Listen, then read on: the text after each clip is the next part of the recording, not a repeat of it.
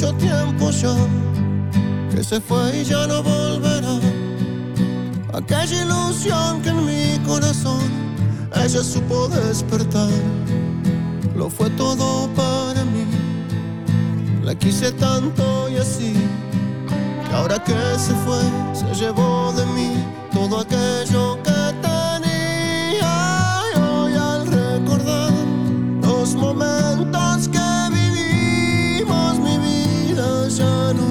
será la misma sin su amor.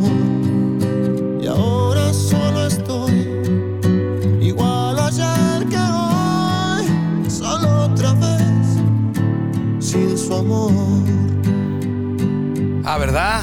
Este es un cover, este es un cover, este es Vicentico con solo otra vez esta melodía mm, setentera yo creo de Gilbert O'Sullivan, Alone Again y con estos acordes arrancamos el programa de hoy con Guillermo Zulbarán y un servidor Armando Esquivel en Círculo de Espera Radio transmitiendo de lunes a viernes por la legendaria frecuencia 1550 una la voz más de Grupo Cadena. Por aquí nos escuchamos más fuerte y llegamos más lejos. También, si usted lo prefiere, nos puede encontrar en nuestro podcast, mismo nombre, Círculo de Espera Radio en Spotify. Este es el mismo programa de radio, pero en Spotify, en podcast, por si usted nos puede estar presente aquí con nosotros en vivo a partir de las cuatro y media después de Juan Manuel Martínez y antes de los pájaros picantes.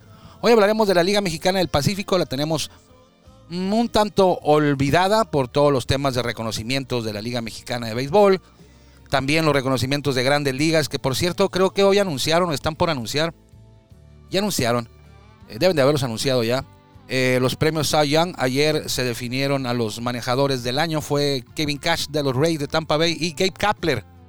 Sin lugar a ninguna duda, Gabe Kapler, eh, manejador del año en la Liga Nacional, dirigió a los Gigantes de San Francisco. Mejor récord en todo Grandes Ligas, 107 victorias. Le agradecemos como siempre a usted que nos permita que lo acompañemos y para iniciar vamos como, si- como siempre con la mejor voz de un estadio de béisbol en México. Me refiero a la de mi buen amigo Jorge Niebla el Caifán. Él es el encargado todos los días de abrir la puerta de este espacio. Bienvenidos.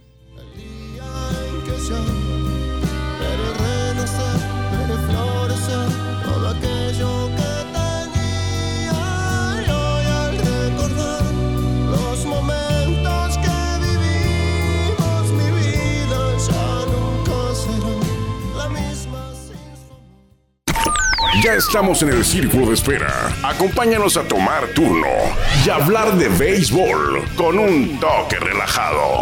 Aquí empieza Círculo de Espera. ¿Cómo estás, Guillermo? Muy buenas tardes, estoy excelente el día de hoy. ¿Y eso por qué? ¿Y tú? ¿Por qué excelente? Porque descansé. ¿Descansaste cuándo? ¿Ayer o qué? No, descansé, dormí bien. Ah, no jugaste. ¿Qué, qué es lo que Ah, Fortnite. No, ya, ya no he venido a correr en las mañanas. Bueno, te- eso es malo, ¿eh? Yo sé que es muy malo. Eso es malo. Hay que empezar mañana otra vez. Eh, eh, tengo un plan que proponerte, pero ya lo diremos fuera de... No, de antes de que termine lo puedes proponer al aire para que quede aquí un testigo, muchos testigos No, que nos no, escuchan. Pero más, fuera adel- de más adelantito lo, lo hacemos, Sí. aquí en el programa. Eh, sí, aquí en el programa lo vamos a hacer. No, no, pero... Bueno, no, lo- no, lo- no voy a cumplir entonces con tu propuesta si no lo haces aquí en el, al aire. ¿Cuál es tu propuesta? Ahora, para ahora vamos a empezar con eso. No es que va a interferir, pero... No, ¿qué, qué, qué- qué es lo que quieres hacer? Bueno, mi, mi plan es... Porque me estaba levantando a las 6.20 de la mañana. Y era muy temprano. Pues la gente normal lo hace a esa hora. Sí, pero yo no soy una gente normal. Bueno, entonces, ¿cuál es tu propuesta? Mi propuesta era que después de grabar béisbol, en vez, en vez de grabar béisbol sin fronteras, porque grabamos béisbol sin fronteras a las 11 de la mañana, grabarlo a las, a las 10 o 10 y media y posteriormente poder ir a hacer un poco de ejercicio y regresar otra vez a nuestras labores. Bueno, está bien. Veremos, Pero está bien, está bien tu propuesta. ¿sí? Bueno, me parece bien. Si te parece bien. Muy bien. Pero fuera de eso, todo bien. ¿Todo bien? Todo tranquilo. Sí, todo tranquilo. Bien, vámonos a la Liga Mexicana del Pacífico. Porque Ya la una. hemos tenido olvidada, la Liga Mexicana del Pacífico. Y vamos a empezar con eso rapidito. Resultados de ayer y posiciones. Dale, dale, dale. Sultanes sigue imparable en esta segunda vuelta. Lleva cuatro ganados, cero perdidos. Ayer le gana nuevamente a Tomateros de Culiacán. Las últimas series jugaron contra ellos y también, también le ganaron la serie. Ujú. Eh, gana 6 a 5 en, en, en, 12 entradas. en dos entradas y en el estadio de Culiacán. Ujú. Entonces, un gran triunfo para los sultanes de Monterrey. Que por cierto, en ese juego debutó como mascota el Tigre Ah, Chacho, El Tigre que era la mascota de los Yaquis hace unos años. Lo dejaron Se libre. había- se había retirado, ¿no? No, no, no, no, no, no quieras encubrir. Lo dejaron libre porque tuvo un problema legal de manutención. Ah, algo así. eso, ese insight no me lo sé. No, no sé en qué quedaría, pero tuvo ese problema y los Yaquis se, se desligaron, lo- se desligaron de él Ok, y lo dejaron libre. Él también es la mascota de los Tigres de Quintana Roo en la Liga Mexicana de Béisbol. ok.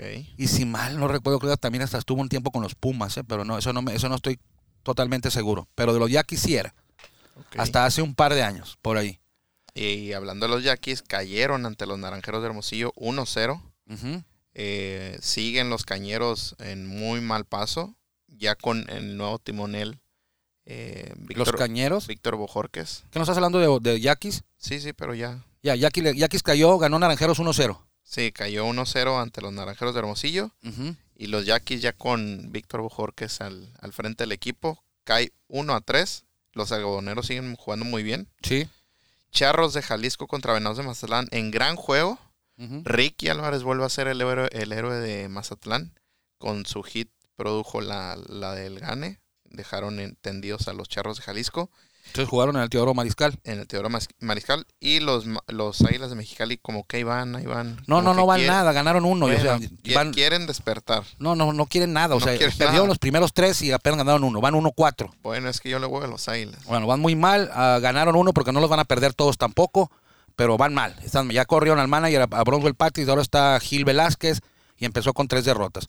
Quiero regresar a los mochis. Ayer al, tener- al finalizar este espacio decíamos que el manejador iba a ser Luis Carlos Rivera. Que siempre sí había aceptado, pero no. Y no. Fue un error mío. Sí. Yo leí bien la noticia, pero cuando la comuniqué a usted aquí en este espacio, la informé mal. No es eh, Luis Carlos Rivera el manager de los Yaquis, de los eh, Cañeros, perdón. Al final de cuentas no aceptó, como había dicho primero.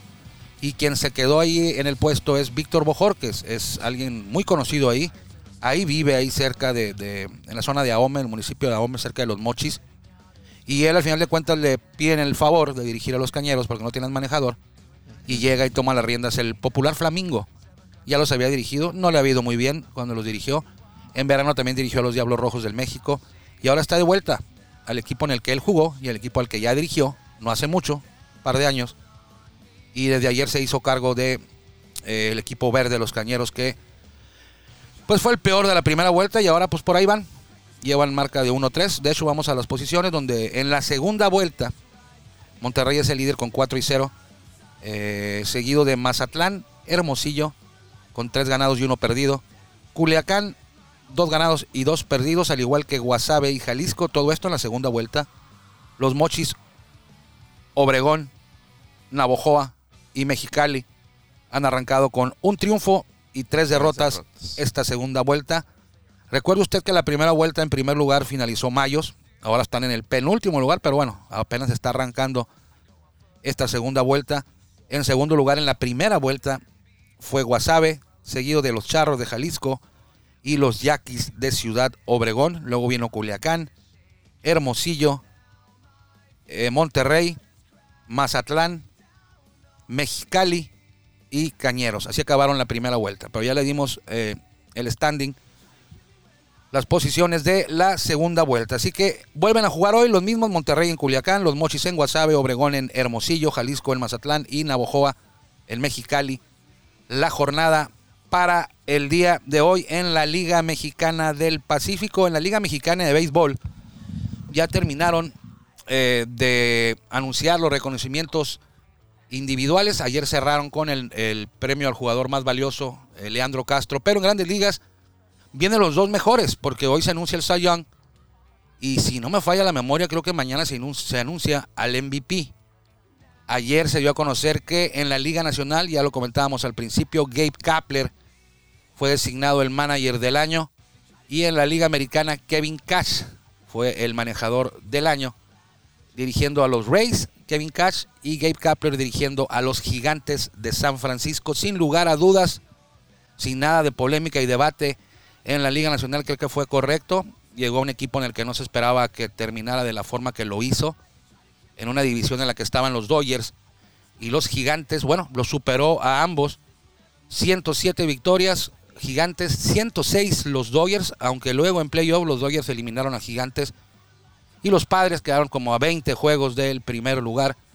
Entonces, más que merecido. Eh, recuerde usted que las votaciones se hacen cuando termina la temporada regular para que se tome en cuenta nada más lo que ocurrió en la campaña. Ya lo que viene en playoff, eso no, no debe influir para designar al mejor manejador de cada liga.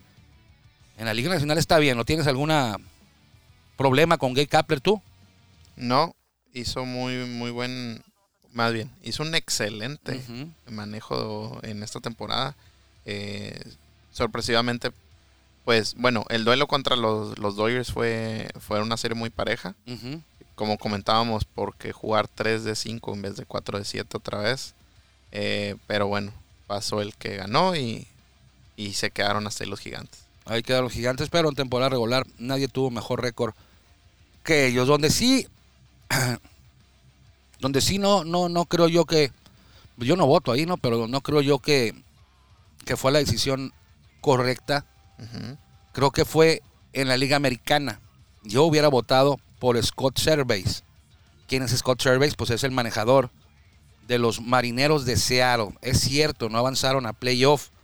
Pero si a mí me hubieran preguntado al inicio de la temporada si yo creía que Marineros iba a estar peleando un lugar a playoff en la última semana del rol regular, de eso en el último fin de semana del rol regular, yo le hubiera dicho que no.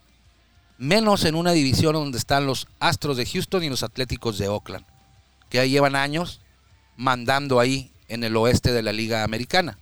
Y así ocurrió.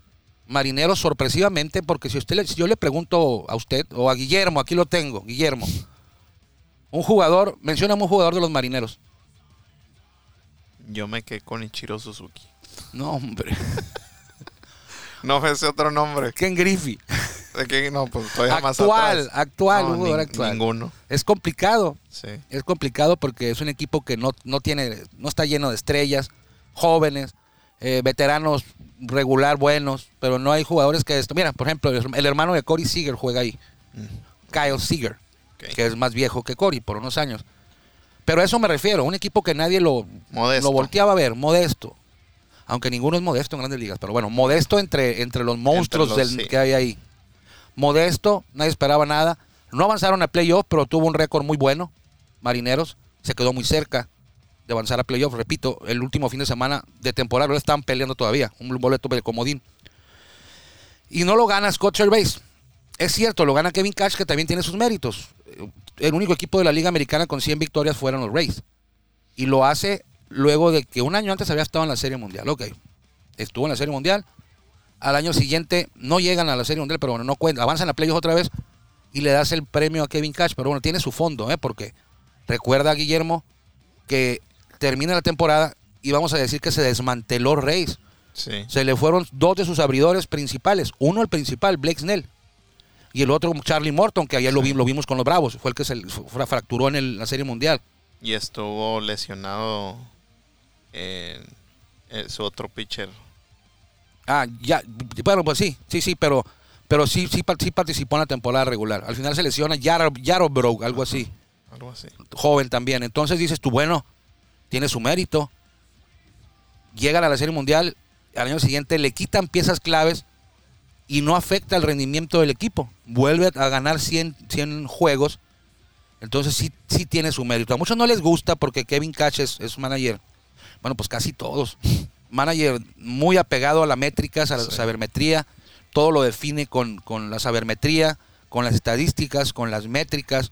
Y a mucha gente no les ha gustado cómo dirige él, cómo dirige Dave Roberts. A lo mejor pes- habrá pesado lo- los encuentros de temporada regular que tuvo. Que se enfrentan más los Rays a equipos más fuertes que los. También. Que los. También, el- o sea, te enfrentas a todos, pero te enfrentas más a tu división. Ajá. Los Rays se midieron a Yankees, A a Medias. Rojas, a Azulejos y a Orioles. Bueno, Orioles ni los cuentes. Sí. los- Y eso yo creo que es más fuerte que enfrentarte a Astros, Oakland, Angelitos y Rangers, en el caso de Marineros. Entonces tiene que ver también. Pero bueno, quien vota son los, los, periodistas eh, acreditados a, y que son parte de la Asociación de Escritores de Béisbol de Norteamérica. Ellos son los que votan y votan cuando termine la temporada para que no influya todo lo que ocurrió después. Pero bueno, felicidades a Kevin Cash, tiene su mérito, claro que sí. Yo, yo hubiera votado por Scott Sherbase, pero eh, pues bueno, ahí queda. Eh, aquí no hay una manera de votar, no hay un criterio, cada quien vota, a, cada periodista vota como él entiende el premio de, de manager del año. No te van a poner estadísticas como el OVP, como el WAR, como el no, no se puede medir el aporte de un manager. Por eso a veces yo digo, Guillermo, eh, bueno, los padres, por ejemplo, padres, eh, ya no está eh, Jay Stingler, eh, Jay Sting- que tenía nombre de, tiene nombre de película para adultos, ¿no? Jay Stingler. Puede ser que sí. Pues es que sí, bueno, esas, esas que ves tú. Pero se va Jay Stingler y llega Bob Melville. Bueno, eh, ¿cuántos juegos estuvieron abajo los padres de los gigantes? 20. ¿Cuántos triunfos significa cambiar de Tingler a Melvin? ¿Cómo mides eso? ¿Cuántos triunfos, vas, ¿Cuántos triunfos va a ganar? ¿Cuántos triunfos más va a obtener padres con Melvin de los que obtuvo con Tingler?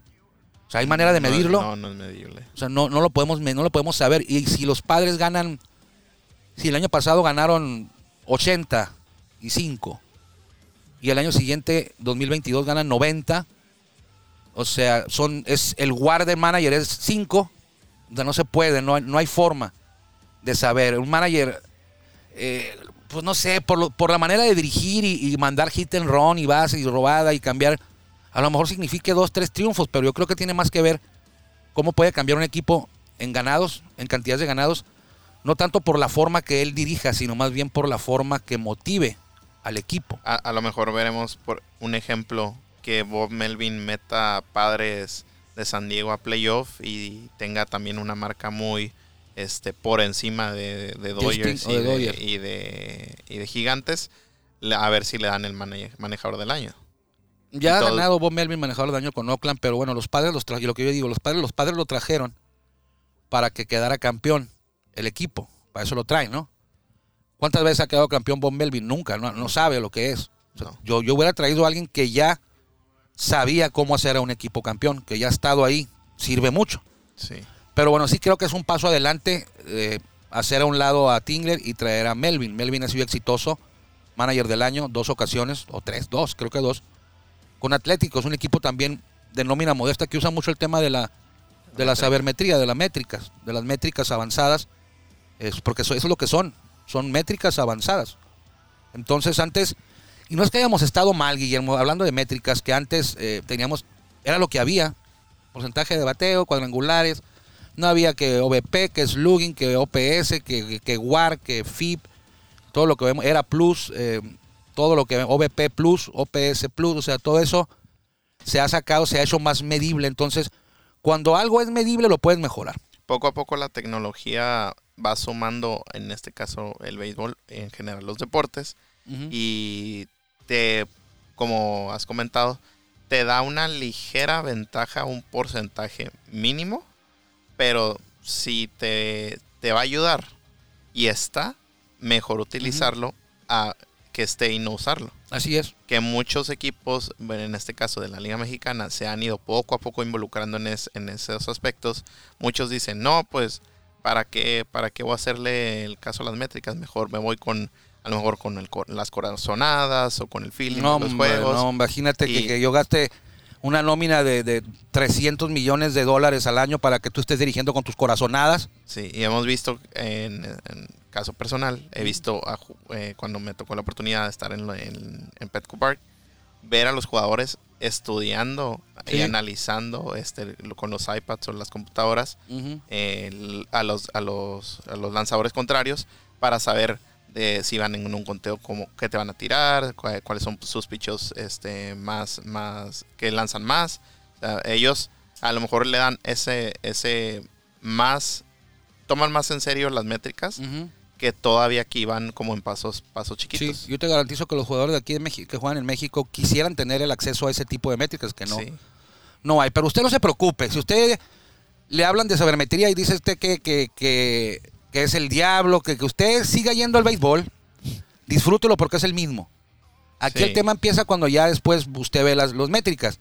Usted si no quiere meterse al estudio de las métricas avanzadas, de las Se la va a pasar bien de todo modo. usted puede ir a ver el juego y no va, no va, no va a cambiar nada. Nada más, cuando no le den el premio Young a Julio Urias, no ande diciendo que lo robaron. No ande diciendo que lo robaron porque no es cierto eso. Sí. Si usted revisa las métricas avanzadas, se va a dar cuenta que no. Pero para ir al estadio o para estar en la tele viendo el juego, Sí, no va a ser lo mismo. No Quizás se le vayan a hacer raras ciertas cosas, como que un manager saque a un pitcher en la cuarta entrada o en la quinta cuando lo está haciendo bien, o más o menos bien. Es cuando usted va a decir, bueno, ¿por qué pasó? Si usted se preocupa y, se mete al estudio de las métricas, va a saber qué fue lo que pasó o por qué. Es- me estaba. Acabo de terminar de ver el documental de Colin Kaepernick. Ese es el quarterback de los San Francisco el, 49ers. el que fue el que fue quarterback de los 49ers. Y. ¿De los qué? de los 49ers. 49ers. 49ers. Ok. Y él, él ahí pone que cuando estaba en la high school, en la prepa, eh, le empezaron como a enseñar de eso las métricas y él era un ex- excepcional pitcher, pero su, su pasión era el americano. Y todo, y se- digo, va, va, no, no, no tiene nada que ver con lo que estás diciendo. No, ya sé que no. Pero me acordé No sé qué, y qué onda. y les quiero recomendar que si usted puede ver el documental, véalo. Son como unos 5 o 6 capítulos de aproximadamente una hora. Y está muy interesante la historia por todo lo que cu- eh, fue le- el- la historia en, en en el americano de Colin Kaepernick. Colin Kaepernick. Hubo un caso similar. Bueno, antes de entrar al caso similar que le quiero, que me, que me acabo de acabo de recordar. Este, de una vez, bueno, Bruce Maxwell, ¿no? Sí, Bruce Maxwell. Bruce Maxwell, el que fue cabo- eh, catcher de los acereros del norte, fue campeón Correcto. con ellos. Es correcto. Eh, lo veías jugar en la Liga Mexicana y decías, no puede ser posible Sí, que es este otro- señor esté jugando nivel. aquí. Tiene un nivel de grandes ligas. Lo que pasó es que él también, él jugaba con Oakland en grandes ligas. Durante el himno nacional de Estados Unidos, se arrodilló en protesta. arrodilló, sí. Igual que Kaepernick. Sí. Bueno, Kaepernick fue mucho más lejos, hizo más cosas, ¿no? Sí.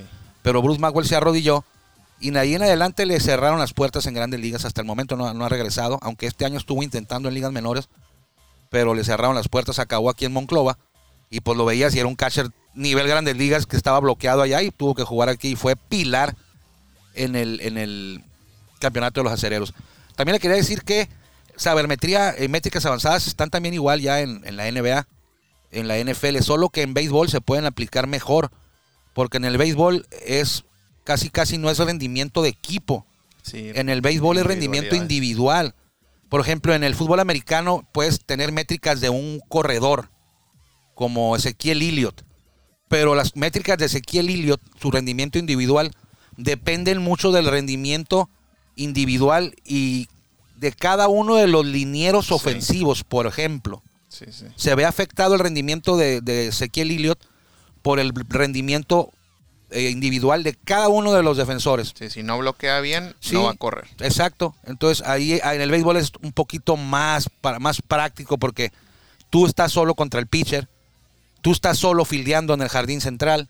Entonces sí, sí, por, dar- por poner ejemplos, sí tiene, es más utilizable, más claro en el béisbol que en los deportes que son más de conjunto. El béisbol es un deporte de conjunto, pero, pero es, es, es un rendimiento muy individual cada jugada. Es por ejemplo, la, a jugadores o individualidades pueden cambiar el resultado de un encuentro. Sí, El- un ejemplo que lo, te- lo- lo- lo voy a ex- eh, expresar. El sábado tuvimos el encuentro eh, de toros contra prensa. La directiva de toros Ajá. contra prensa de Tijuana. Es correcto. Nos pusieron una tunda. 24-1, ¿no? Un, no tanto. Sí, 20, sí, ahí. 23. 23, co- 23, 23. 23. Yo considero que si nuestro compañero Eduardo Arroyo hubiera estado con, jugado con nosotros, Pichando. tanto de pitcher como de jugador, la- a lo mejor nos hubieran ganado. Pero la Hubiera quedado 10. el carreraje seis, no hubiera, ajá, hubiera estado un poquito más parejo porque tanto él sabe lanzar como él sabe batear. Ujú. Entonces yo considero, o él hubiera no existe, pero hubiera, no hubiéramos quedado un poquito más parejo. Si hubiera venido Tani, ganamos 1, 2, 3, 4. Como 100, No, como 4-0. puede ser. O 4, 4 sí, 4-0. Sí. Porque hubiera pegado 4 home runs y, Y- no lo hubieran hecho carrera. Ajá. Efectivamente. Sí te entiendo. Entonces, en el béisbol, las individu- individualidades pueden Pesan. marcar un- Pesan. un- un- Sí. una diferencia. Sí, por eso hay contratos enormes en jugadores como Mike Trout. Bueno, Otani gana bien poquito. To- Porque todavía no está en, en- Todavía no, sé, todavía no, todavía no llega a, a la figura de agente libre. muy joven. Tiene muy poco, lo que pasa es que tiene muy pocos años aquí. Por ejemplo, Julio Urias no gana lo que merece porque te le quedan como dos años más ligado al club, con dominio del club. A los seis o siete años que estás con el equipo ya en ligas mayores, que eres un joven y digas, llegas, ahí debutas con el equipo, ellos te desarrollaron, le perteneces al club y puedes hacer este eh, arbitraje salarial nada más, Tiene para 20 que te suban un poco. Y tiene 27 años y recordemos que llegó en el 2000. ¿Cuántas temporadas tiene? Es lo importante aquí. Ah, voy, voy, dame un segundo. ¿Cuántas temporadas ha jugado? ¿Cuándo debutó? Voy, voy, espérame. No, pues cuando quieras, ¿eh? porque ahí vienen los pájaros picantes ya. No, que nos esperen un poquito. Ahí viene. Bueno, Tiene. No sé dónde ver eso. bueno. Este, nos vamos, Guillermo. Bueno, nos vamos, pero Dustin Martin le pegó un home run a Otani. Dustin Martin, le- mira, ju- fácil es esto, Guillermo. Era más para ti. 2017. Julio Urias, Baseball Reference. Le das ahí, abres la página de Julio Urias Baseball Reference y abajo dice Six Years. Ah, six years. Le queda un año más ligado al club y después se va a ser agente libre y viene la millonada para Julio Urias. Sí gana millones, pero vienen los contratos. Ya, exorbitantes. Nos encontramos mañana. Nos vemos mañana. Ve a Pacífico si puede. Vean la Liga Mexicana del Pacífico si puede. Quédese con los pájaros picantes, si Dios quiere. Y si usted también así lo decide, nos encontramos por aquí mañana ya jueves en Círculo de Espera. Que le vaya bien. Gracias por acompañarnos en el Círculo de Espera. Nos escuchamos próximamente. Círculo de Espera.